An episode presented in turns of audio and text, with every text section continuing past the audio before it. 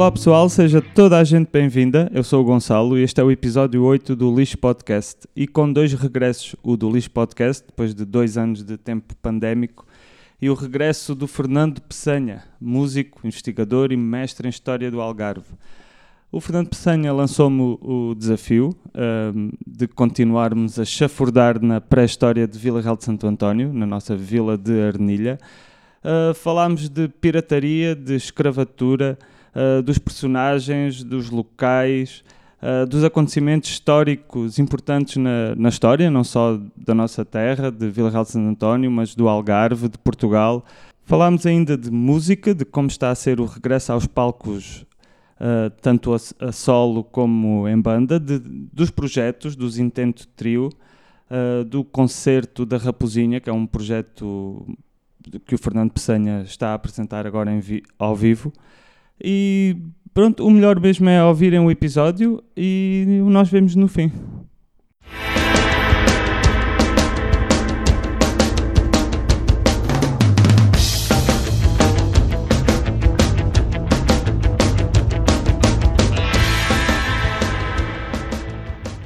Bem-vindo de volta ao lixo. Um, como é que como é que passaste esta pandemia? Que agora já se vê um bocadinho mais de luz ao fundo do túnel, de volta à normalidade. Como é que passaste a pandemia? Passei francamente mal, uh, mas antes disso, parabéns por uh, retomares aqui a lixeira. Obrigado, é, obrigado. É com, é com, muito gosto que vamos uh, uh, chafurdar aqui um bocadinho. Na, na história da nossa cidade e da nossa terra. brincar, brincar. Chafurdar fica depreciativo. Mas é pá, é, obrigado por, pelo, por, por voltares com este teu projeto, porque efetivamente não são muitos os canais onde se pode falar um pouco de, de, cultura e dar visibilidade a vários aspectos culturais. Muito obrigado, muito obrigado. E, e, a, e a lixeira, aqui o, o lixo, lixeira. Por, por mais anacrónico que o nome possa parecer, mas a verdade é que tem vindo a dar aqui visibilidade a uh, vários projetos que têm sido desenvolvidos no âmbito da cultura e bem-ajas por isso, Gonçalo. Obrigado. Muito obrigado, muito obrigado. E continuando com, com esses projetos, de, dos quais muita investigação és tu que fazes, eu quero começar por um que também me chama muita atenção, que é a pirataria. A pirataria aqui na nossa, na nossa zona. Piratas com ou sem gravatas? Sem, sem, sem gravatas. Sem gravatas. Os piratas do século XVI, mais dos, destes teus últimos trabalhos que estão, que estão a sair, século XVI, século XVII, hum. se calhar. Pois e estes piratas sem gravatas, bom, esta coisa dos piratas sem, e com gravatas, e, ou sem bom, com gravatas, isto aqui é uma brincadeira do Nicolau Breiner, de quando Sim, nós éramos nós pequeninos. a mesma brincadeira no, no outro episódio. Foi? Exato, exato, exato. Do Euronico, não sei se te lembras, o Euronico. O grande Nico. Havia os Somos Piratas, mas sem gravatas. Bem, mas as investigações uh, têm estado a avançar, uh, nem sempre com a celeridade que é possível, porque são vários projetos ao mesmo tempo. E, bom, e, e, para além de serem vários projetos ao mesmo tempo, como sabes, eu dedico-me a outras coisas que acabam por roubar também algum sim, tempo sim, sim, a nível da investigação. Ora, naturalmente que costuma-se dizer que muitos amores têm, em algum há de falhar. Exato.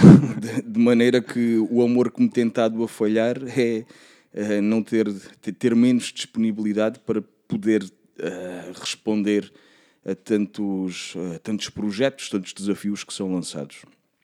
Bem, o último uh, desafio que foi lançado, uh, pois efetivamente foi bom, um dos últimos desafios que foram lançados foi efetivamente sobre a temática da, da pirataria, neste caso no extremo, no extremo sudeste algarvio, nos alvores da Idade Moderna, e que hum, há dois anos, ainda antes de instalar a pandemia, tinha sido formalmente apresentado na Academia de Marinha, numa sessão onde o nosso ainda presidente Luís Romão sim, esteve, sim, sim. esteve presente, e de maneira que esta, esta comunicação, esta palestra, esta aula, como queremos considerar, Uh, agora foi sujeita à produção de uma nova separata, aqui pela editora Guadiana, de Vila Real Santo António, que tem o nosso amigo Helder Oliveira como mentor, de maneira que no próximo mês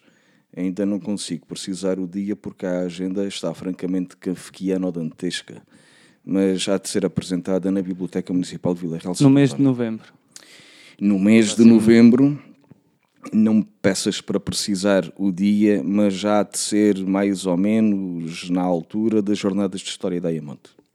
E como é que essa pirataria apareceu aqui, nessa, nesta zona? De onde é que vinha? De onde é que era proveniente? Quando é que apareceu? Porque tem, através da investigação que tu fizeste, mais ou menos temos a percepção do seu fim. Sabemos quando acabou. Porque hoje em dia já não existe. Existe. existe já não, existe. os barcos já não saem aí e pilham as. Ah, sim, mas o método é distinto. É distinto, olha. Agora veio pela A22. Não, olha, esta sessão na Academia de Marinha serviu efetivamente para conhecer muito do oficialato da Marinha, que contra aquilo que possa ser a percepção generalista, que continua a trabalhar na desembocadura do Guadiana, exatamente para prevenir os ataques da pirataria. Bom, claro, isto e tu me vais perguntar, mas que pirataria afinal de contas é essa? Bom, como pirataria nós poderemos considerar tudo aquilo que é ilegal ou que não paga o devido imposto. Exato, é isso exato. que é pirataria. Antes os- de mais, é isso que é pirataria. Como os barcos do, do refugiados que vêm do norte da África, isso também poderá ser pirataria. Bom, hum, hum, eu não consideraria pirataria se nós estivermos a falar de refugiados que estão a fugir da guerra. Pois, exato. Agora, se estivermos a falar de indivíduos que vêm ilegalmente e que entram no nosso território e nas nossas águas eh, de uma maneira ilegal e com objetivos que são nocivos para aquilo que é o interesse público, aí potencialmente poderemos. eh, eh, Mas é um bocado difícil fazer essa, essa distinção. Quem é que vem só depois de estarem cá e estarem envolvidos na sociedade é que nós sabemos quais são os motivos Sim. que vieram para cá. Sim, claro, efetivamente. Seja como for, convém esclarecer que esta pirataria. Bom, e quando estamos a falar de pirataria, naturalmente que estamos a exagerar ou não. Sim, sim, sim. Bem, é mas uma palavra. curiosamente, muitos desses consideremos migrantes ilegais que vêm para cá at- até têm vindo tendencialmente da nossa antiga praça de guerra de Mazagão. Curiosamente, até têm vindo da- É desta, desta região de, de, de El Jadida, onde nós marcámos, nós portugueses, Sim, sim. marcámos presença durante mais de dois séculos e meio. Ahm, portanto, não deixa de ser algo irónico, Irónico. nós termos ocupado o espaço deles durante dois séculos e meio, um quarto milénio, pelo menos, e agora eles estarem a vir para cá em, à busca de melhores condições de vida, ainda que isto possa constituir ou não algum ato de pirataria ou alguma ilegalidade. E com, nesta, nesta história da pirataria e mais relacionado com a arnilha, hum, tu tens aqui tu tens um, uma, uma publicação que, que eu gosto muito do nome, que acho que é, é fantástico, chama-se O Paraíso Criminoso da Arnilha. Se isto fosse uma, uma história de ficção, o título era intemporal. Podia servir para. Pronto, continuando. Polémica já depois, parte. o Como paraíso diríamos- criminoso da Arnilha. Como diríamos na, na, na, na, na escrita de ficção, qualquer semelhança com a realidade é Pura pura, coincidência. coincidência. Ou não. É, normalmente é inspirado.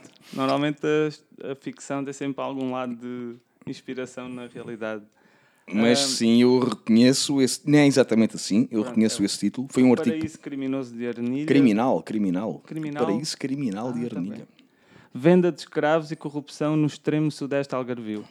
Sobre o que é que se trata este, este texto que tu fizeste, ou esta investigação Ah, que bom, tu hum, fizeste? Deixa-me esclarecer que não é nenhuma investigação. Quer, quer dizer, é.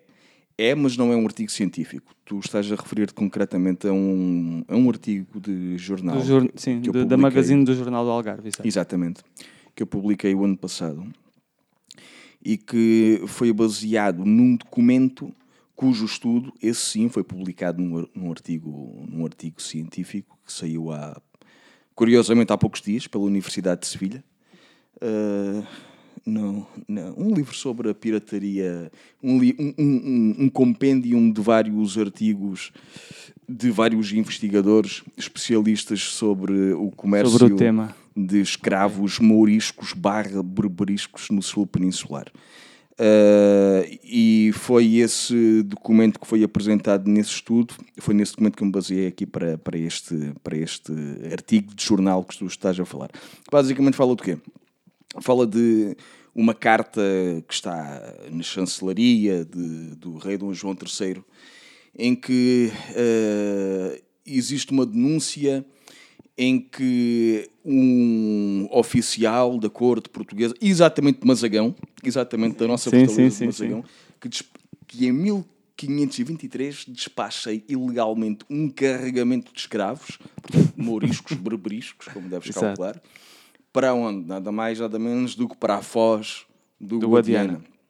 E claro, para a foz do E eh, estamos a falar, despachou ilegalmente, não que fosse ilegal eh, o tráfego de escravos, é ilegal não pagar os direitos à coroa. Ou Não seja, pagaram fugir aos impostos. Exato, o que ele fez foi um crime fiscal. Porque o resto era tudo dentro da legalidade. Ou seja, é um ato de pirataria. um ato É de um ato de pirataria. Ao fim, é- é- é um ato de pirataria para os mouros que são aprisionados pelos portugueses no Norte da África e acaba por resultar num ato de pirataria, tendo em consideração aquilo que são os interesses do Estado português que se vê privado de oferir a riqueza inerente à venda destes escravos, que são vendidos tendencialmente aqui aos castelhanos, como tu deves calcular, que é quem tem mais poder de compra para É, eles vinham aqui comprar o que não podiam comprar em Espanha ou porque aqui era mais barato. Ah, Fazem ainda hoje. Sim, epá, convém esclarecer que muito do tráfego eh, esclavagista que chega à Andaluzia, nomeadamente a Sevilha, é trazido pelos portugueses. Quer estejamos a falar da escravatura que vem da Guiné e depois, mais tarde, de, de- de- de Moçambique e de Ango- do Congo e de, Angola, um bocadinho depois, eh, como também no que diz respeito à pirataria norte-africana, quer a pirataria norte-africana, que está muito menos estudada, quer a pirataria, eh, quer, eh, um, desculpa, o tráfego negreiro, que vem da, da, da África Negra, digamos assim, eh, que está, este sim, efetivamente, melhor estudado. Eh, em ambos os casos, os grandes esclavagistas, os grandes mercadores, sempre foram os portugueses. Eh, o- a grande novidade dos últimos anos eh, consiste em nós compreendermos que, afinal de contas, muitos destes escravos mouros, e que o já, e que os havia bastante nas casas senhoriais da Andaluzia, eram trazidos pelos portugueses das praças norte-africanas que, hum, que, que detínhamos até, bem, enfim. Olha, até o abandono de Mazagão em 1769. E a, a conversa de, de- do envolvimento de Portugal no, no negócio de escravos, usa- há alguma, algum tabu ainda em Portugal de falar nisso? Ah, eu creio que sim. Aqui, talvez não muito aqui no, no Algarve, mas se nós eh, estivermos eh, noutras regiões onde se verifique maior afluência de outras etnias, talvez seja um assunto mais delicado. Se nós estivéssemos em Lisboa, não é? Exato, exemplo, exato, exato. falarmos do, de- de- de- das tradições do, do mercado esclavagista português, se calhar, eh, seria muito mais sensível do que nós estarmos a falar aqui numa, na nossa eh, região do Algarve, não é? Eh, eu diria que é um assunto sensível e que depende muito do ponto geográfico onde nós nos encontramos. Vamos acabar por ter que falar nisso enquanto, enquanto país e vamos. Pronto. Sim, Ah, senhores. Mas efetivamente a história, este é o sentido prático da história. Nós não podemos adulterar a nossa história, não podemos ocultar a nossa história.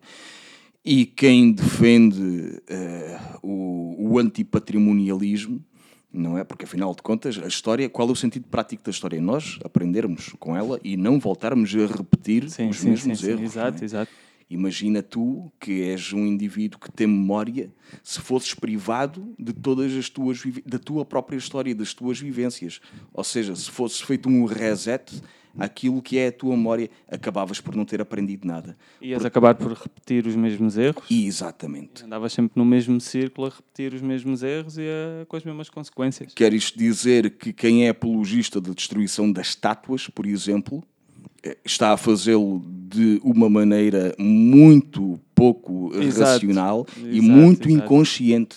Porque, afinal de contas, as tua- as estátuas não têm que ser veneradas, são símbolos, são ícones de um Se a determinado história tempo. está mal, primeiro é explicar o que é que está mal na história e depois decidir eh, com diplomacia o que é que se vai fazer. às- Senão tá, estamos a fazer o mesmo Estamos a pagar a memória. estamos, estamos a fazer o mesmo eh, que, que aqueles que apontamos o dedo fizeram, que chegaram, destruíram tudo o que era a cultura, tudo o que era a história das, daquelas, daqueles povos, daquelas civilizações que já existiam lá e que hoje em Exatamente. dia é muito difícil de, de investigar e de saber Exatamente. realmente o que é que se passou. Portanto, independentemente das nossas convicções políticas, somos mais simpatizantes Exato, de esquerda somos mais simpatizantes de direita, o que é preciso A história compreender não é que, tem esquerda nem direita. tem- exatamente, o que é preciso História. compreender é que o- os símbolos gráficos, eh, estéticos, materiais que constituem a história não devem ser apagados, porque isto é apagar a memória. Muito bem. E continuando na- no paraíso criminal da Arnilha, há um personagem ah, que tu falas no- nos teus trabalhos agora últimos e que foste homenageado por isso, mas isso mais para a frente, que é Ant- António de Leite. O António Leite, eu não fui homenageado. Eh, pronto, a gente depois, eu depois explico, tu, tu percebeste, mas pronto. ah, o António Leite, fala olha, um pouco mais desse Leite. personagem. É um personagem muito interessante. o António Leite, o matador de leões. Poderíamos, poderíamos, eh, poderíamos considerar. Não, isto é uma, uma pequena... brin- Um mata- um matador de leões é uma pequena brincadeira porque, efetivamente, há registro na, na crónica do Frei Luís de Souza, quer dizer, crónica de Dom João III, escrita pelo Frei Luís de Souza, em que eh, há referência a ele ter morto um leão durante um combate, uma coisa de muita macheza, enfim. Bem, eh, este capitão António Leite é interessante tu estares a falar dele e estamos sempre a bater em Mazagão. Estamos sempre a ir lá parar, porque há pouco, quando falavas de, daquele artigo de jornal, o Paraíso Criminal de Arnilha, Sim, sim. sim. Ora, eu vim a reparar, curiosamente, de que o indivíduo que despachou o carregamento ilegal de escravos eh, mouros aqui para a Arnilha era, eh, digamos, eh, inferior hierárquico exatamente deste António Leite. Este Ah, António tá Leite, bem. ou seja, este António Leite era o capitão de Mazagão na altura. E este indivíduo que despachou ilegalmente os escravos para a Arnilha, naturalmente que com a cumplicidade do seu capitão, Claro, obviamente, claro. né, porque não é fácil desaparecerem uma quantidade de escravos Ainda por cima numa, numa Mazagão que na altura não é a Mazagão de hoje em dia. É Mazagão, Mais pequena. uma Mazagão mais que na altura era um castelo manuelino. Portanto, eh, tinha que, tinha, tinha que ser com toda a cumplicidade. Este indivíduo f- foi, sem surpresa nenhuma, que na altura conquistatei. Epá, mas afinal de contas, eh, aqui o nosso alcaide mor de, de Ermilha era o capitão de Mazagão que traficava escravos para cá. Bem, e, enfim, bom, mas foi, foi um indivíduo que ficou aqui estabelecido. Ficou estabelecido, quer dizer, eh, este último documento que tu referiste a propósito do artigo do Jornal do Algarve eh, vem alertar-nos para uma situação é que com, com a construção da vila fortificada de Mazagão durante a reformulação da estratégia norte-africana do Dom João III já em 1541/42 eh, isto faz com que este indivíduo, este António Leite deixe de ter condição, uh, deixe, ter, deixe de ter condições para estar à frente desta fortaleza porque não tem status social. Ficou demasiado para- grande para. Exatamente, para aquilo que era a condição social dele, que era um indivíduo da baixa nobreza. Então não podia governar acima de muita gente. Uh, quem, quem foi governar uh, a fortaleza de Mazagão nessa altura foi o outro indivíduo, que foi o, o Rui Loureiro, que era também um dos grandes cavaleiros da, da expansão portuguesa. Mas, uh, falando do António Leite, o que aconteceu foi que, na altura, o indivíduo queixou-se ao rei Dom João III, uh, dizendo, ah, meu senhor e tal, eu tinha uma carta do seu pai, do rei Dom Manuel, que fazia de mim titular para a vida da, da, da capitania de Mazagão. E agora foi constituída esta cidade e meteram lá o, o Rui Loureiro. Uh, Tem que seja, compensar. E, exatamente. E, e, a verdade é que o rei fê-lo alcaide-mor de Arnilha, na foz do Guadiana. Ora, conhecendo nós este tipo de documentos, ou seja, que o indivíduo já anteriormente Exato. traficava escravos para cá, pois naturalmente que há de ter sido ele a pedinchar para ficar com a alcaidaria do, da Foz do Guadiana, onde ele efetivamente traficava escravos que de certeza enchia-lhe os bolsos de uma maneira exorbitante.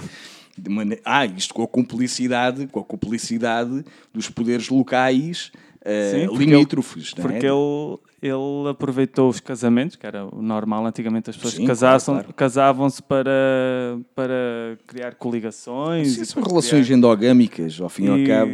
Ele casou-se com descendência das duas maiores casas, das duas maiores famílias aqui da zona, do Sotavento. Uh, sim, pois nós estamos a falar de. Bom, estamos a falar de Tavira, antes de mais. Tavira que era o grande porto uh, de ligação às praças do norte da África. E, portanto, bom, eu sempre costumo dizer: se andam a, a afundar navios de propósito para fazer uh, passeios subaquáticos. Tavila, é, Tavira e é, Arzila. Pá, de Tavira para Arzila vai um comboio de, de, de, de riquezas que naturalmente muitas delas naufragaram e existem inúmeros registros nos anais de Arzila do Bernardo Rodrigues a atestá-la. Mas sim, Tavira era efetivamente uma praça importante e este uh, António Leite naturalmente que tinha ligações familiares a Tavira, da mesma maneira como tinha com Castro Marim. De maneira que o Tachinho estava feito entre todos, era, era, era, que era, eram piratas ao fim e ao cabo, eram piratas ao fim e ao cabo. Uh... Mas ele também foi responsável pel, pela expulsão ou pela defesa Sim, contra porque... a pirataria. Sim. Será que essa pirataria era atraída por é, os claro, negócios claro. ilegais e pelo paraíso Sim, durante, durante muito tempo uh, persistiu aqui alguma ingenuidade uh, para ser simpático, para não dizer ideia disparatada, de que nem existia nada aqui no nosso Conselho de Vila Real de Santo António antes da construção da Vila Sim, Real. sim, sim. Essa também sempre foi a história, a narrativa que eu ouvi. Sim, enquanto crianças, não é? Enquanto Exato. crianças. Bom, isso é, é uma ideia absolutamente disparatada e não faz qualquer sentido. Hoje em dia nós temos conhecimento de que efetivamente, ainda que a vila se tenha despovoado, muito em virtude destes ataques, desta pirataria que tu estás a falar, sim, sim. que vem aqui atacar a nossa sede de conselho da altura, uh, o que aconteceu foi que a população não desapareceu. A população Exato. simplesmente dispersou-se um pouco por todo o conselho uh, dispersou-se, tentando encontrar refúgio em regiões uh, no, no, areal, ao fim e ao cabo, Começando que constituiu o termo de a fundar o que são hoje em dia outras povoações, como Monte Gordo. Monte Gordo já existia. Monte Gordo já existia. Uh, a ideia que é interessante nós termos em consideração é que, ainda que o núcleo urbano se tenha, se tenha extinto, Uh, o que aconteceu à população foi que ela acabou por derramar-se pela restante praia, pelo restante termo. Ou seja, nunca, deixou, nunca deixaram de existir, de existir arnilhenses. Aliás, a Câmara de Santo António de Arnilha sempre teve em funções e sempre foram nomeados vereadores sim, e sempre sim, foram sim, atribuídos taxos para os, para os indivíduos que, sim, é, o termo é mesmo sim, É o que eu digo, a história um pouco muda, as coisas rodam, rodam. Exatamente, mas... exatamente. De maneira que, que, considerar que Vila Real de Santo António é que. Não, isso é um disparate completo e só serve para nos empobrecerem culturalmente e roubar-nos metade da nossa identidade histórica. E tu também investigas investigas muito a história militar aqui da nossa zona, principalmente a, a história das baterias essas baterias militares que foram, muitas já não existem, como Monte Gordo, ali na Olha, Estas baterias estavam já, já se encontravam no território antes mesmo da fundação de Vila Real, portanto. Sim, sim. Vê, vê na consequência desses ataques a, a Arnilha? Mais ou menos. Uh, bem, antes de mais, nós temos que ter em consideração que não podemos falar da fundação de Vila Real de Santo António, uma vila iluminista, digamos assim, eu utilizo sempre esse, esse adjetivo com muitas reservas, mas pronto, ok. Uma vila iluminista sem qualquer tipo de fortificação, sem qualquer tipo de pano de muralha, sem qualquer alcácer, sem. Era, sem podia-se rigorosa- dizer que era uma visão do futuro. amplamente desprotegida. Ou seja, isso é um disparate tremendo. Eh, e, e, naturalmente que nós só podemos ter em consideração a fundação de uma vila como Vila Real de Santo António, não é? Se estivermos eh, em paz e em mínimas condições de segurança com a pirataria que ainda subsistia na altura. É por isso que nós, de maneira nenhuma, podemos falar da fundação de Vila Real de Santo António se olhar para Marrocos. Principalmente para Marrocos. Porque Que era de onde vinham Claro. o, o maior número de ataques.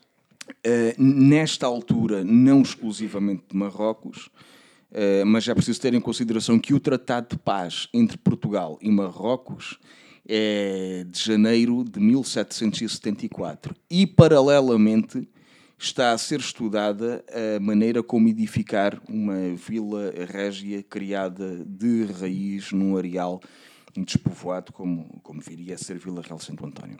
Ou seja, uma coisa vai acontecendo a par da outra. A primeira planta de Vila Real de Santo, o primeiro esboço, digamos assim, de planta de Vila Real de Santo António é concebido precisamente na mesma altura em que é assinado o Tratado de Paz entre o rei Dom José I e o, sultão uh, uh, uh, Mohamed Ben Abdallah. De maneira que nós não podemos conceber a criação de uma vila de raiz sem termos em consideração não exclusivamente as relações com Espanha, mas também as relações com Marrocos. Mas aqui há, outro, há outra questão. Ainda que a paz tenha sido assinada com Marrocos, com Marrocos em 1774, a paz com a Argélia só é assinada mais tarde, em 1815. Ou seja, torna-se necessário, efetivamente, uh, proteger a vila, a nova Vila Real de Santo António dos ataques da pirataria, que era o ponto de relação que tu me estavas a perguntar. Sim, sim, Fora sim, as tensões com Espanha, que depois, mais tarde, vão de resultar noutros conflitos militares, nomeadamente na Guerra das Laranjas de 1801. Pronto, passando agora um pouco mais à frente, falando uh, já no, em Vila Real de Santo António, se bem que o que eu te vou falar, eu acho que ainda foi construído antes de Vila Real de San- Santo António. Tem a ver com as baterias e estou a falar da bateria do Medo Alto. Sim. Fala-me de um bocado disso, sim. a his- a história, principalmente aquela história do, do Capitão Mimoso. Bem, eh, antes de mais, eh, convém, ter, convém ter aqui uma coisa em consideração. A bateria do Medo Alto chamava-se do Medo Alto porque efetivamente foi construída dentro- eh, em cima de um enorme promontório de areia. ok. Que se encontrava ali naquela zona em frente ao Parodi, à, Sim, ali. à fábrica a do Parodi. Capitania, ali mais Mais palmo, zona, menos sim, palmo, sim. como diria o descansado Rosa Mendes, mas sim, era aí na, naquela zona. E de acordo com a documentação, nomeadamente a documentação cartográfica, e não só, que eu tenho vindo a identificar nos últimos anos nos nossos arquivos militares, a bateria do Medo Alto foi, foi construída antes. Peço desculpa. Foi construída antes da fundação de Vila Real Santo António, nomeadamente durante um conflito militar que tivemos com Espanha, no contexto de um outro conflito militar eh, mais internacional, mas este que nos interessa particularmente é a Guerra Fantástica de 1762. Tem um E bom foi- nome. E foi durante a Guerra Fantástica de 1762 que foi construída a então bateria de Santo António, ou a Ponta da Areia, e a bateria do, do Medo Alto. Esta bateria do Medo Alto depois foi sendo alvo de, consequente, de, de frequentes eh, restauros e mesmo reconstruções ao longo dos anos, até que chegou ao ponto em que, em que tu estavas a referir, já, já, no século, já no século XIX, durante o processo da- das invasões francesas, ou Guerra Exato, exato, Peninsular. que Vila Real foi Vila Real de Santo António teve foi bastante importante pelo menos aqui na luta no Algarve pelo menos com personagens que saíram daqui para sim, para sim. lutar pela independência É, é uma coisa de que ninguém fala, curiosamente, mas curiosamente isto é tudo fruto da, da ignorância e da ingenuidade. Porque efetivamente Vila Real Santo António tem muito pouca tradição historiográfica e cada vez tende a ter menos, pelo, pelo andar da carruagem. Sim, está aqui é, a tentar lutar contra isso. É, é, sim, espero que, que outros venham a seguir para, dar, para darem continuidade a este trabalho. Mas no caso de, das invasões francesas e, e de essas pessoas, tu disseste que tiveram um papel relevante na luta contra o invasor francês, convém esclarecer que o homem que efetivamente incitou a revolta contra os olhanenses foi o coronel... Dos olhanenses contra os franceses. Dos olhanenses contra, contra os franceses, foi o então coronel eh, José Lopes de Souza. O José Lopes de Souza, que era o governador nada mais nada menos de Vila Real de Santo António. Ou seja, na altura, em 1808, o indivíduo tinha ido visitar a filha e acabou por lutar e, e acabou sim, pela independência. Pá, por uma situação uh, de acordo com o manuscrito do João da Rosa, que foi o cronista que efetivamente passou isto para o papel. Mas, de acordo com este cronista, foi o indivíduo que, dentro daquelas circunstâncias de, de estarem a olhar para o, para o edital que os franceses tinham fixado, argumentou que já não haviam portugueses como antigamente. Claro, os olhanenses sentiram atingidos não é, na sua masculinidade. Oh, sim, a gente, somos portugueses, sim. Bom, de maneira que isto já resultou na história que é amplamente conhecida da, da guerra contra, contra os franceses por parte dos olhanenses, mas quem sublevou os franceses foi efetivamente o governador de Vila Real de Santo António, que já tinha provado ser um indivíduo uh, bastante competente no domínio militar, quando se deu a tal guerra de que eu te falei há pouco, que foi a Guerra das, das Laranjas, sim, sim, nomeadamente sim. o grande combate do Guadiana, que foi o episódio militar mais, uh, mais importante, diria eu. A Batalha do Guadiana, não é? Que foi uh, em 1801 e que opôs aqui as nossas baterias de Vila Real Santo António, as nossas baterias de artilharia de Vila Real Santo António, nomeadamente a bateria da Ponta da Areia, a bateria do Medo Alto, a bateria do Pinheiro ou do Cemitério e a bateria da Carrasqueira contra oito canhoneiras espanholas que tentaram bombardear-nos e contra o desembarque que era pretendido pela infantaria uh, castelhana. De maneira que, sim, uh, de Vila Real de Santo António saíram coisas interessantíssimas, só é pena não serem estudadas, porque a terra bem merecia que a sua singularidade histórica funcionasse como um cartão de visita interessantíssimo para aquilo que são os interesses do turismo cultural. Exato, expandir o turismo. Exatamente, porque sol e praia todo o Algarve tem. Agora, ter uma, uma história tão rica que vem desde do tempo dos piratas de Arnilha até estas... Bem antes, bem antes sim, sim, sim, sim. Portanto, é, um, é falta de visão estratégica e é um tiro no pé e, e, não é de volta, era mesmo de G3, é para ficar sem pé completamente. É mesmo um tiro no pé não apostar na história e na nossa identidade patrimonial para vender Vila Real de Santo António do ponto de vista do turismo cultural. Tu, eh, sobre a Batalha do Guadiana, tu tens um estudo sobre Baltazar Azevedo Coutinho e a Grande Batalha do Guadiana. Um, já disseste em que é que a Batalha do Guadiana aconteceu, mas quem foi Baltazar Azevedo Coutinho? Bem, Vamos lá ver. Eu não tenho um estudo sobre o Baltazar de Azevedo Coutinho. Eu, o estudo é porque eu não sei muito bem identificar se é um artigo mas, de jornal, mas é, eu, pronto. É, eu como eu sou leigo explicar. nessa matéria mais académica, eu deixo-te tipo, a explicar esse lado. Ok, eu vou corrigir, fazer Bem, olha, aprender. o primeiro estudo sobre as baterias... Como é que isto começou? Como é que começou o estudo destas, destas fortificações, deste enxame de fortificações, como diria um, um outro investigador que, que já está velhote? Que o Valdemar Coutinho, que em tempos dedicou-se ao estudo destas coisas, ainda que de maneira manifestamente superficial. Mas, uh, efetivamente, uh, este, este enxame de baterias aqui de Vila Real de Santo António uh,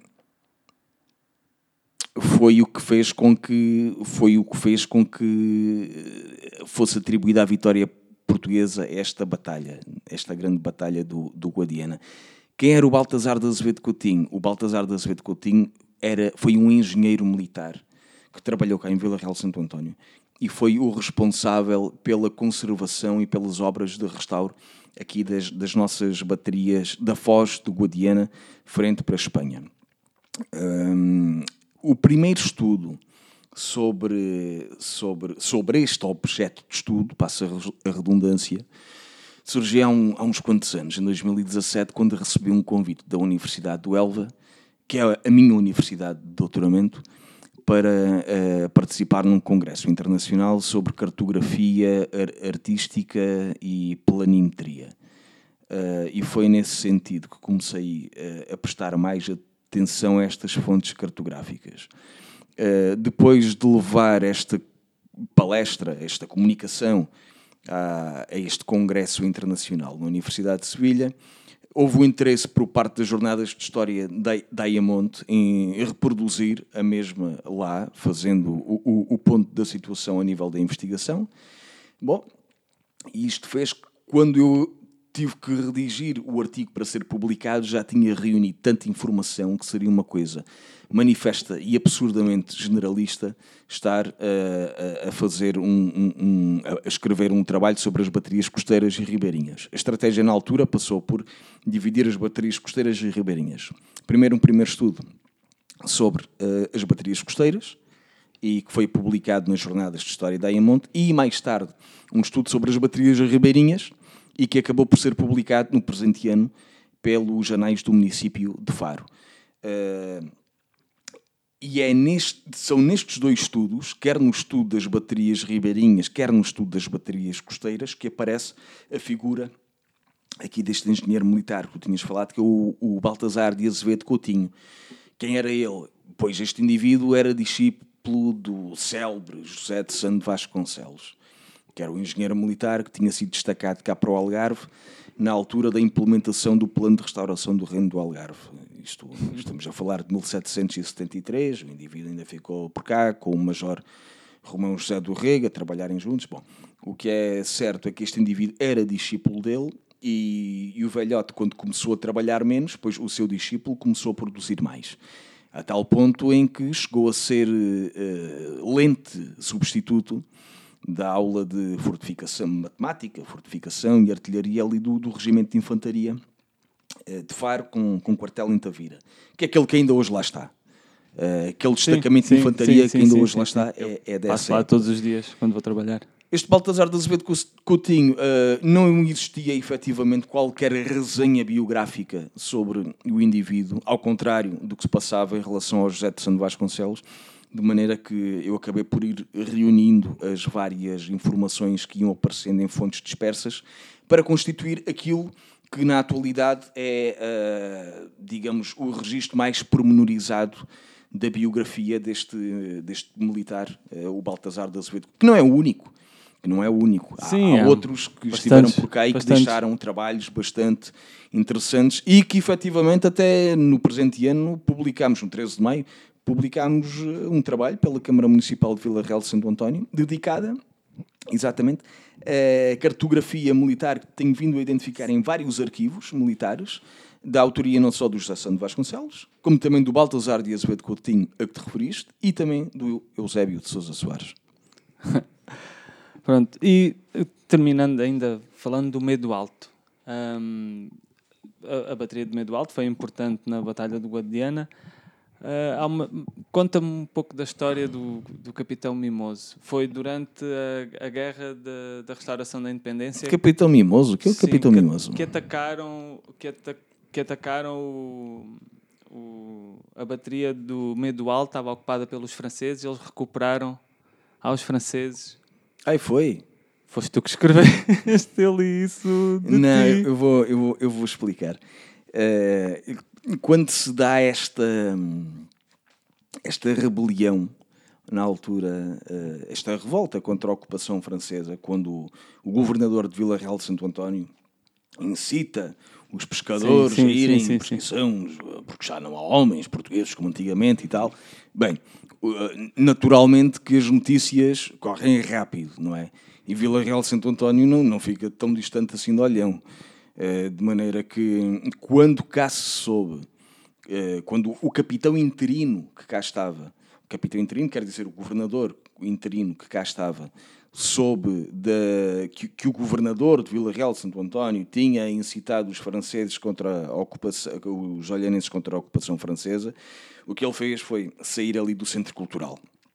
Que na altura, bom centro era cultural, um quartel militar. era o quartel, era o destacamento, era o destacamento de artilharia, era, era o destacamento do regimento de artilharia do Algarve. O regimento de artilharia do Algarve eh, estava aquartelado onde hoje em dia é a fábrica da cerveja, ali em Faro. Ah, sim, sim, sim E antes okay. de ser a fábrica, de, antes de ser o destacamento de artilharia, do, antes de ser o regimento, o quartel do regimento de artilharia do Algarve, tinha sido ali que funcionava, digamos, a Alcáçova, ou o Alquezar, a fortificação, o último reduto defensivo dentro do Castelo de Faro. Uh, portanto, foi transformado ao longo dos tempos, até que, pronto, já no século XVIII, foi transformado em, em, quartel do Regimento de Artilharia do Algarve. E o que aqui tínhamos em Vila Real de Santo António, o quartel de Vila Real de Santo António era um destacamento, portanto, era, era, era um pelotão, uh, que é, era um destacamento deste Regimento de Artilharia do Algarve que estava aquartelado em Faro, que tinha quartel em Faro. Uh, ora, o indivíduo sai ali do, do Centro Cultural António Aleixo, salvo seja, entre aspas, não é? E vai com uma escolta de artilheiros uma escolta de artilheiros em parada militar sim, sim, sim. e naturalmente o povo né, de Vila Real de Santo António fica, fica, fica, fica impressionado ao ver o que é que será que se vai passar e naturalmente que vão seguindo esta procissão, digamos assim, até onde? Até ao, ao ponto mais alto. E qual era o ponto mais alto? Pois, naturalmente era a bateria do Medo Alto. E é simbólico que foi exatamente deste monumento representativo da soberania nacional que o governador interino de Vila Real de Santo António anuncia à população uh, a aderência na luta contra o invasor francês e, e, e, e, apela a que se preparem para a guerra porque ela ia começar. E mais de 200 anos depois, o presidente interino de Vila Real de Santo António foi lá contigo apresentar um painel de azulejo sobre o, medo alto. Lá está, a história hum, repete-se novamente. Bem, já não era. Saiu ali duas ruas depois do quartel, também com um grupo de artilheiros e lá foram todos. Bom, eu por acaso sou mesmo artilheiro, essa é a minha especialidade militar. Eu fiz mesmo especialidade em campanha média. Bem, mas brincadeiras à parte, Bom, brincadeiras, não? É? Estas coisas acabam sempre por influenciar de alguma maneira, não é? O facto de ter sido militar de artilharia naturalmente faz-me olhar para este objeto de estudo com uma atenção redobrada. Mas, mas sim, não é o, o vice o, o presidente interino, na sim, altura já pronto, presidente exato. da Câmara, não é? Mas sim, efetivamente inauguramos uh, há poucas semanas uh, dois painéis toponímicos, um uh, a relembrar o capitão António Leite, António de, Leite de que nós hum, já falámos aqui durante esta conversa, e outro exatamente ali nas proximidades de onde existia a bateria do, do Medo Alto. Eu espero que estas placas toponímicas uh, que dão o nome a estas duas uh, pracetas que sirvam, no mínimo, para aguçar a curiosidade dos vilarrealenses para Pelo menos a minha. Olha, a minha já, já gostou bastante. E de onde é que vem este teu gosto pela história militar? Vem do facto de seres militar ou quando foste para a tropa, que tu tanto te orgulhas, eu não estou a denegrir nada, tanto te orgulhas do serviço militar, um, Isto, de onde é que vem aqui, este, Se estivesse aqui o Rosa este... diria o brioso soldado da pátria. Mas, como por acaso ele dizia, é verdade. Opa, hum, as coisas enfim, acabaram por, acabaram por não ter grande relação.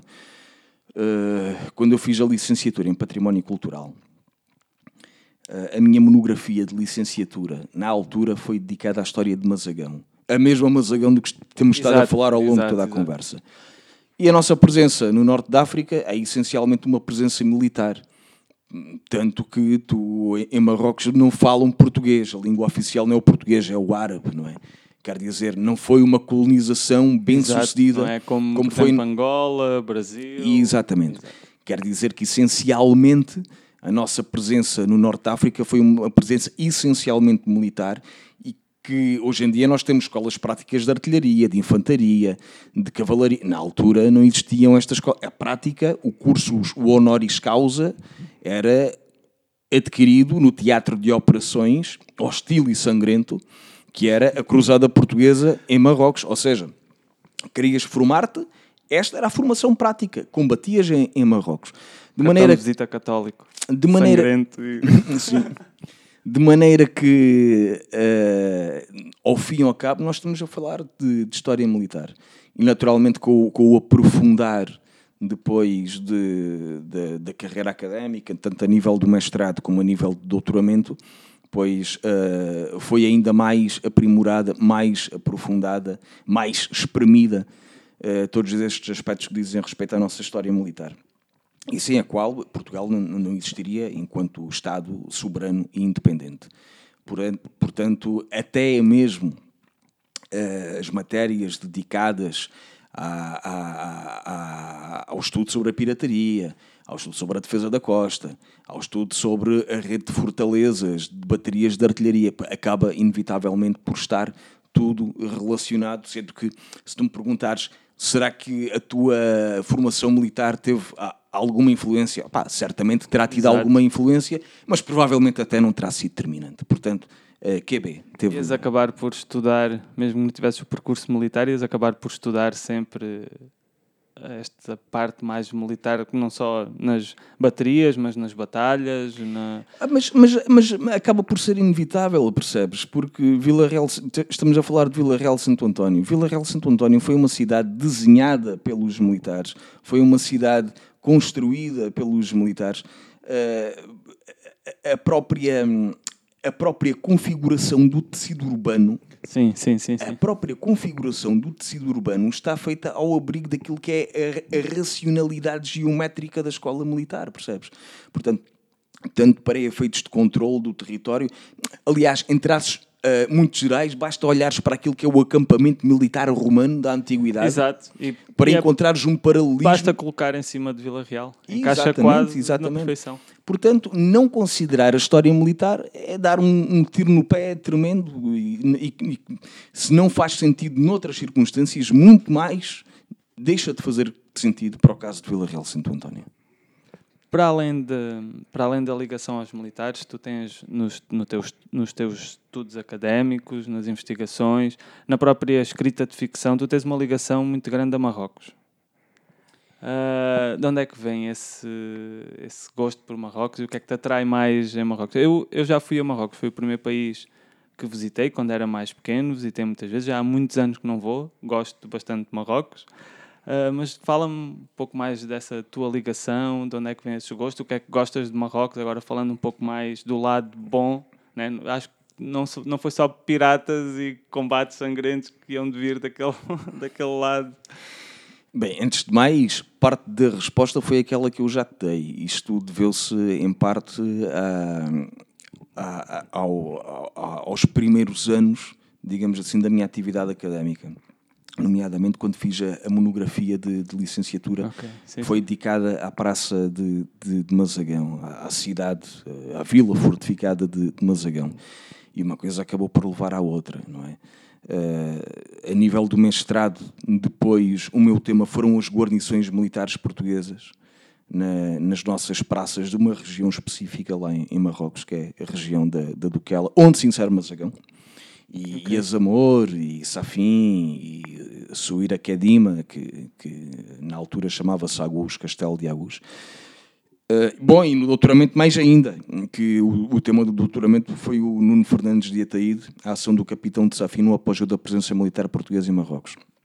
Quer dizer, naturalmente que depois de visitar tantas vezes o país, criam-se laços, criam-se amizades, uh, e é-se atraído por uh, outros elementos da, da cultura, da identidade uh, patrimonial, tanto a, a, nível edificado como a nível. tanto a nível do património material como não material, quero dizer. Exato, exato. É um país lindíssimo, cheio de contrastes, tanto encontramos deserto de areia, como encontramos uma, uma faixa atlântica, Tanto, Cordilheira montanhosa. tanto encontramos uma cordilheira montanhosa, efetivamente, como o Rifo, como encontramos a região da Duquela, que parece o Alentejo, amplamente eh, eh, plano. Yeah. Exatamente. Eh, E depois, para além disso, eh, existe todo um, um, um património a nível da gastronomia, a nível da etnologia, eh, que é, para mim, é manifestamente atrativo. Às vezes dizem amigos meus, um pouco em brincadeira, ah, isso tu és fruto dos teus antepassados, que foram lá governadores lá em Tanger e, e- e em Ceuta e tal, e que tinham a Deixaram tradição muita descendência. e que tradi- tinham a tradição de bater nos mouros, né? Quer dizer, isso é. Já, já vai entrar. Bom, olha, não sei, não sei. A gente Brincadeira já parte. com os mouros em vez de bater. Sim, olha, a minha próxima prospeção está marcada para, para, para o próximo mês, para o sul de Marrocos, e tenho dois alunos de, de- de mestrado, um, um em Agadir, outro em Casablanca, que se vão juntar ah, à equipa, pois ah, as equipas devem ser sempre pluridisciplinares. Portanto, entre outros linguistas e arqueólogos e historiadores, eu ajudo-os de uma maneira, facultando-lhes fontes portuguesas, facultando-lhes cartografia, e eles também acabam por dar o seu feedback de outra maneira, muitas vezes eh, unindo com, no desenvolvimento destes laços de amizade, estando connosco no, no, no terreno, facilitando a comunicação. né? Portanto, de onde é que vem? Olha, já, já vem desde há uns quantos bons anos, Epá, espero que se mantenha. Sabes falar árabe? Xuia, xuia. Isso é mais ou menos. É mais ou menos. Eu tinha lá familiares e tinha lá um tio e ele, a única coisa que me ensinou foram os nomes mal criados todos. Não, isso não podemos dizer num programa de, de rádio. Ok? É, Ah, e seguindo, da- passando da escrita, pronto, do, do teu trabalho, dos teus trabalhos académicos e de investigação eh, e de contributo para a história, história do Algarve, história da nossa, do nosso país e da nossa terra, como é que vai a, a tua escrita de ficção? Epá, excelente pergunta. Eh, Às vezes tenho umas dessas. excelente pergunta, porque efetivamente foi mesmo a calhar. Ahm, sim, acabo de enviar para publicação um trabalho que se passa efetivamente em Marrocos, passa-se em Tanger. Ora, estás a ver? Passa-se em Tanger, curiosamente passa-se em Tanger, eh, e que há de ser publicado pela editora Canal Sonora, eh, provavelmente no início do próximo ano, eh, e que há de ter mais ou menos, do ponto de vista visual, há de ter assim, um- um- uma, uma estética um pouco parecida à, à da Musa, não é? Que foi La que foi publicado também pela Canal Sonora. Eh, estética, que, quero dizer física, porque a nível do, do imaginário, pois eh, tem outra dimensão. Talvez um pouco mais eh, aproximado e, e a brincar com outros trabalhos de ficção que eu escrevi no passado, nomeadamente com O Sétimo Céu e as Meninas de Tanger, que, que As publiquei. Meninas de Tanger é outro bom título. É, isto é por inspiração do, do Henry Miller, que escreveu As Meninas de Paris. Mas eu diria que este conto que há de ter. eh, Porque é um conto, não é? As edições da Canal Sonora são edições pequenas, porque não podia ser um romance, teria de ser mesmo um conto. E será um conto que esteticamente eh, se encontrará entre o Sétimo Céu e as Meninas de Tanger, que publiquei nos sete contos ilustrados eh, pela, pela Lua de Papel, eh, pela, pela Lua de Marfim, salvo já há alguns anos. E o pianista e a cantora, que parte da ação do pianista e a cantora também se passa em Marrocos. De maneira que se nós juntarmos o Sétimo Céu e as Meninas de Tanger com o pianista e a cantora, temos um pouco aqui do, do imaginário, já posso levantar assim a pontinha do véu, do imaginário que é que daquilo que há de ser a, a, a Samira, que há de ser o, o título deste conto. Muito bem. Ahm, e passando, deixando a, a escrita, passando para a tua outra arte, a arte da música. Antes de mais, quero te perguntar uma coisa. Quem era os Embodiment? Os Embodiment eram uma banda de Vila Real de Santo António, eh, de música pesada, onde eu toquei eh, com o Pedro Reis, que é o baixista do Intento Trio. mas estamos a falar de um projeto musical de há 25 anos atrás. Mas é que eu vi uma imagem que tu partilhaste e aquilo pareceu, pela imagem que eu vi, aquilo tinha muito potencial. tinha muito potencial.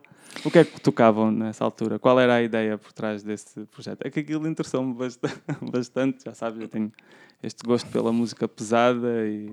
Bem, aquilo, os, eh, os Embodiment começaram por ser uma banda de death metal. Uh, o, o, Simon, que era, ao fim e ao cabo, o, o espírito não é? Daquele grupo, o, o compositor principal daquele grupo, o Simon tinha, gostava muito de, de bandas como os Death, como, como os Paradise Lost, sim, sim, sim. Uh, de maneira que uh, numa, numa fase inicial uh, os Embodiment tinham uma sonoridade mais, mais, mais pesada, muito, muito, muito agressiva. Depois eu acabei por entrar para a banda como, como teclista, em substituição de um guitarrista isso fez com que, com que a sonoridade eh, ficasse mais melódica, naturalmente, sim, mais, sim, contornos mais doom, mais, mais góticos.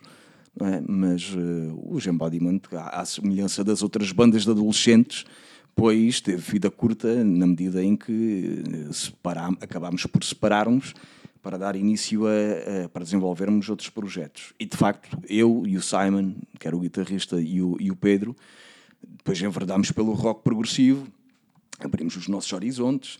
É, portanto, foi uma fase da nossa vida enquanto músicos, foi uma fase de aprendizagem, essencialmente, e que serviu de catapulta para depois nós eh, procurarmos outros estilos musicais e ampliarmos, não é? O nosso, o nosso leque, a nossa variedade enquanto, enquanto músicos, não é? E, hum, e depois levou-te, um, pronto, eu falei nos Embodiment, porque eu pela imagem que vi, aquilo realmente parecia ser uma banda de, de, música pesada e de metal. E depois, para falar, agora durante a pandemia, tu colaboraste no álbum dos Oshimin, na última, na última faixa, no Let It, Let It, Let It All Burn. Uh, como é que foi esta, esta colaboração? Pois foi muito simples. O Pedro tem estado a tocar com, com os Oshimin uh, uh, desde há um par de anos. Uh, e o João, o vocalista do Zoshimin, uh, perguntou-me se eu estaria disposto a, a, dar a minha colaboração, gravando um tema para, para o disco deles.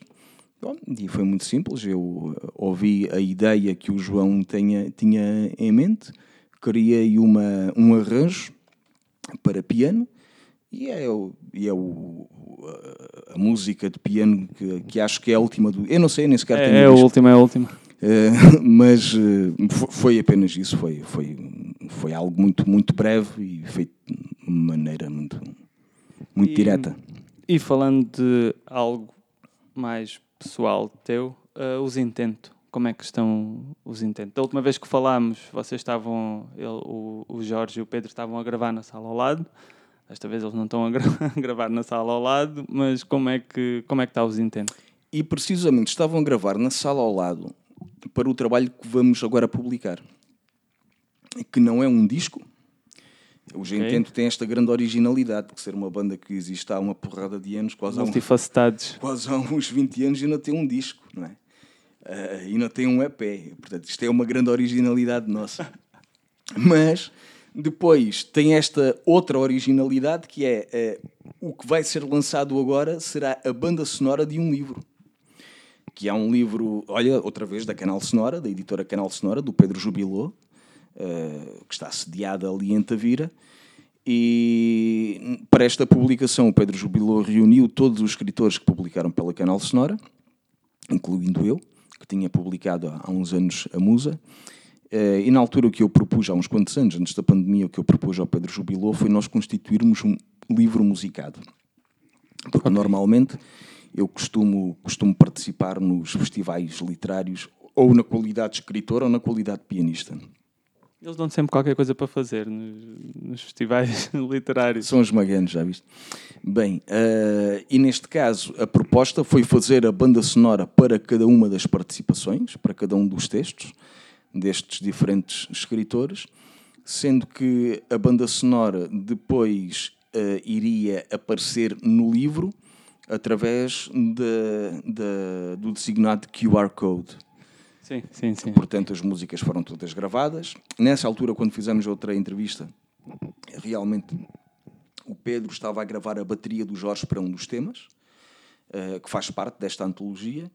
Uh, e no próximo dia 3 de dezembro vamos fazer o lançamento deste livro, que terá o título Tapasteiro. Portanto, é um livro físico, uh, é um livro musicado. Uh, toda a banda sonora está guardada, alojada secretamente no YouTube. E é um livro, para além disso, digital, porque contamos com a colaboração da, da Dela Mora Xabia, da Edita Marketing, foi quem constituiu os vídeos todos, organizando-os neste repositório do, do YouTube e, e, criando os respectivos QR codes. Portanto, uh, vai ser um livro interessantíssimo porque são a colaboração de, digamos, três entidades diferentes. A editora Canal Sonora, por um lado, o Intento Trio, por outro lado, e a Edita Marketing, por outro lado. Portanto, no dia 3, lá estaremos na Biblioteca Municipal de Tavira, Álvaro de Campos, para fazermos o lançamento de, de, deste tapasteiro com o máximo, com a equipa máxima que, com a qual conseguimos uh, contar a nível dos músicos, a nível dos escritores. Seguramente será uma sessão muito bonita. Saíste, tens saído da pandemia a 120 a hora, a correr, para além de pronto, para além do trabalho todo de investigação, uh, o trabalho de, de, ficção, de escrita, uh, tens também a música a solo. Além da música com os intento, tens também música a solo com os concertos da Raposinha. Fala-nos lá um pouco mais da Raposinha. Como é que nasceu esse conceito? Uh, tentado a correr bem os concertos que, tem, que tens dado agora sim, sim, nesta fase? Sim, sem dúvida.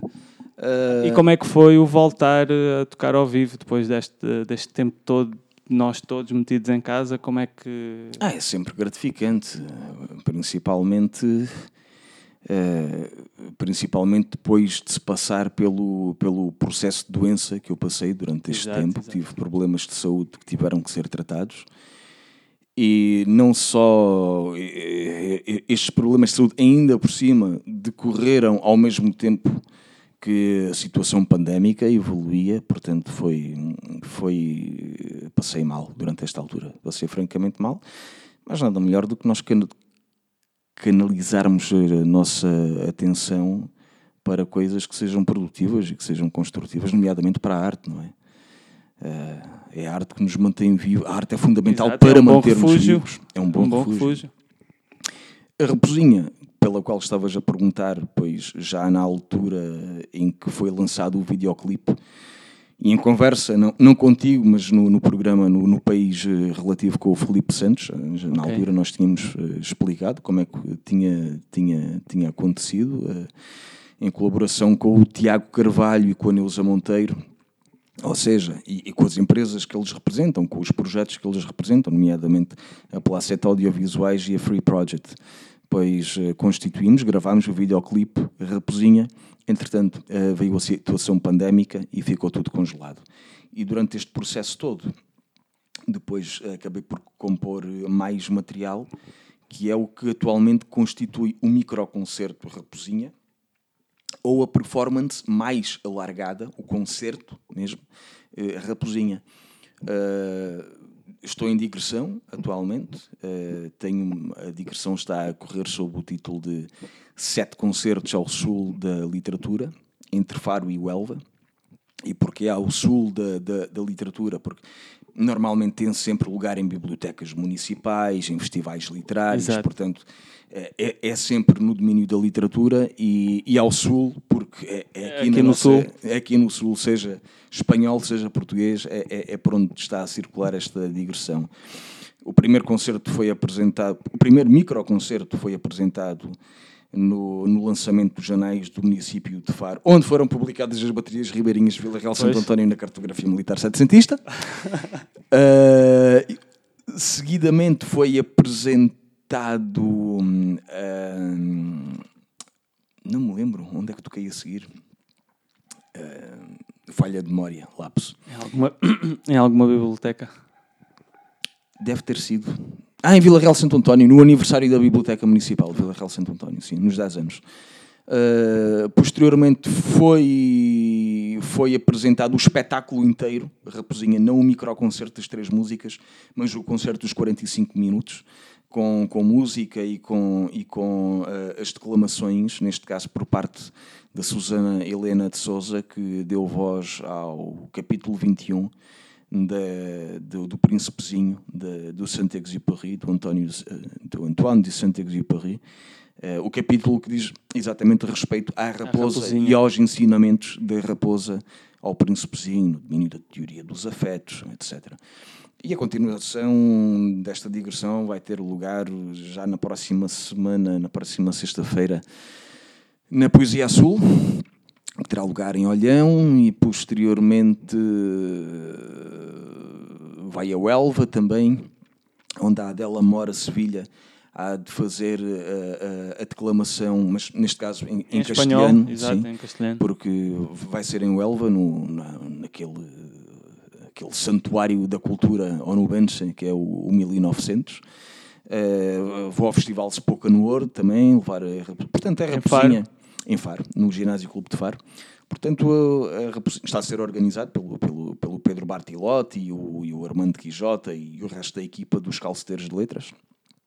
Bom, isto só vai terminar com a apresentação do Tapasteiro no dia 3, já com o Intento Trio, uh, no dia 3 de, de, dezembro. E, entretanto, já há concertos para o próximo ano marcados, mas não me peças é para melhor, falar deles, porque é, é não tenho cabeça da para vez, tudo. Da última vez que falámos do que vinha aí...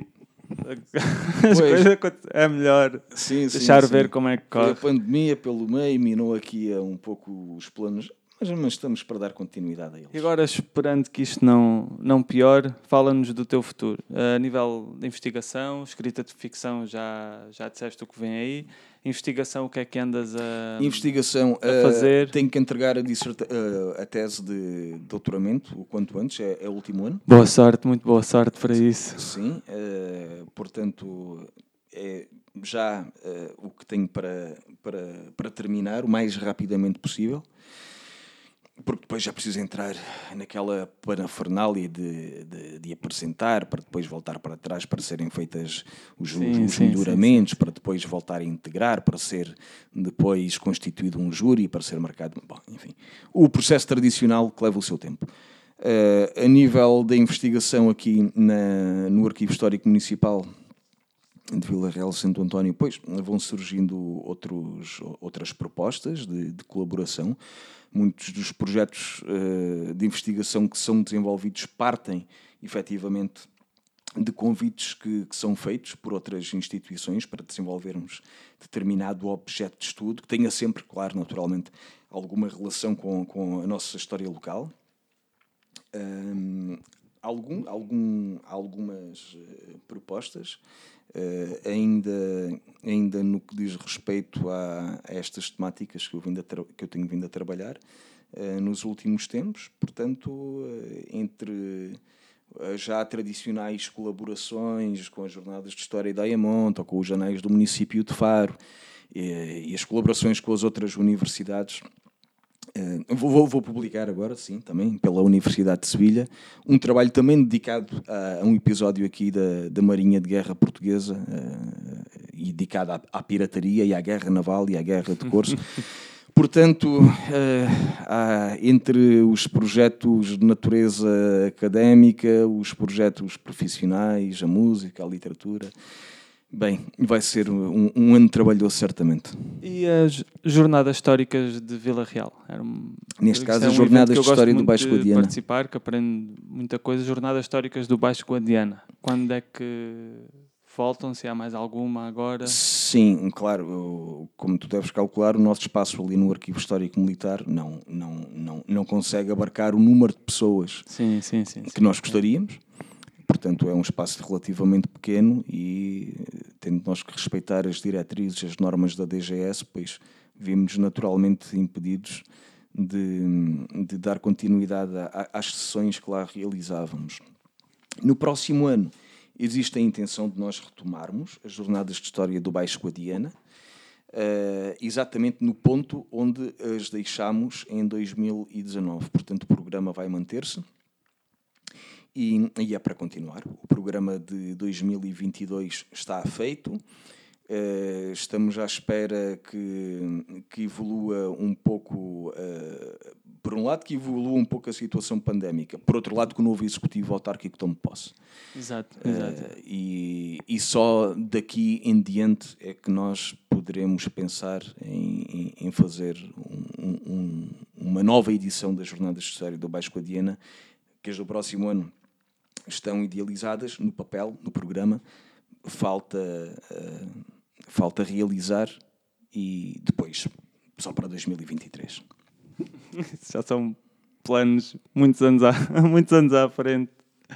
Olha, uh, muito obrigado por, uh, por, ter, por teres vindo, por teres voltado aqui. Falar contigo é sempre um, obrigado, um tu combate por teres à ignorância. ao meu escritório. Ah, não, não faz mal, não faz mal, é bastante, Eu não fui, tu é que bastante, vieste. bastante acolhedor aqui no, no meio de tanta, tanto conhecimento.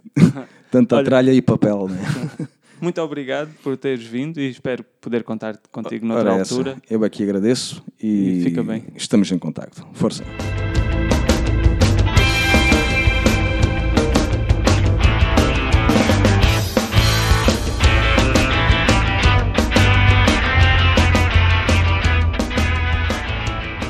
Gostaram? As conversas com o Fernando Peçanha são sempre aulas, são batalhas, batalhas contra a ignorância. Ah, pronto, já sabem, todos os links vão estar na, na descrição, seja qual seja a plataforma que vocês estão a utilizar para ouvir o lixo, no Spotify, no, no Facebook, no YouTube. Os links estão na descrição. Ahm, espero que tenham gostado. Obrigado por, por ouvirem até ao fim. Uh, subscrevam, façam likes, partilhem. Obrigado por fazerem o lixo crescer. Eu volto para a próxima.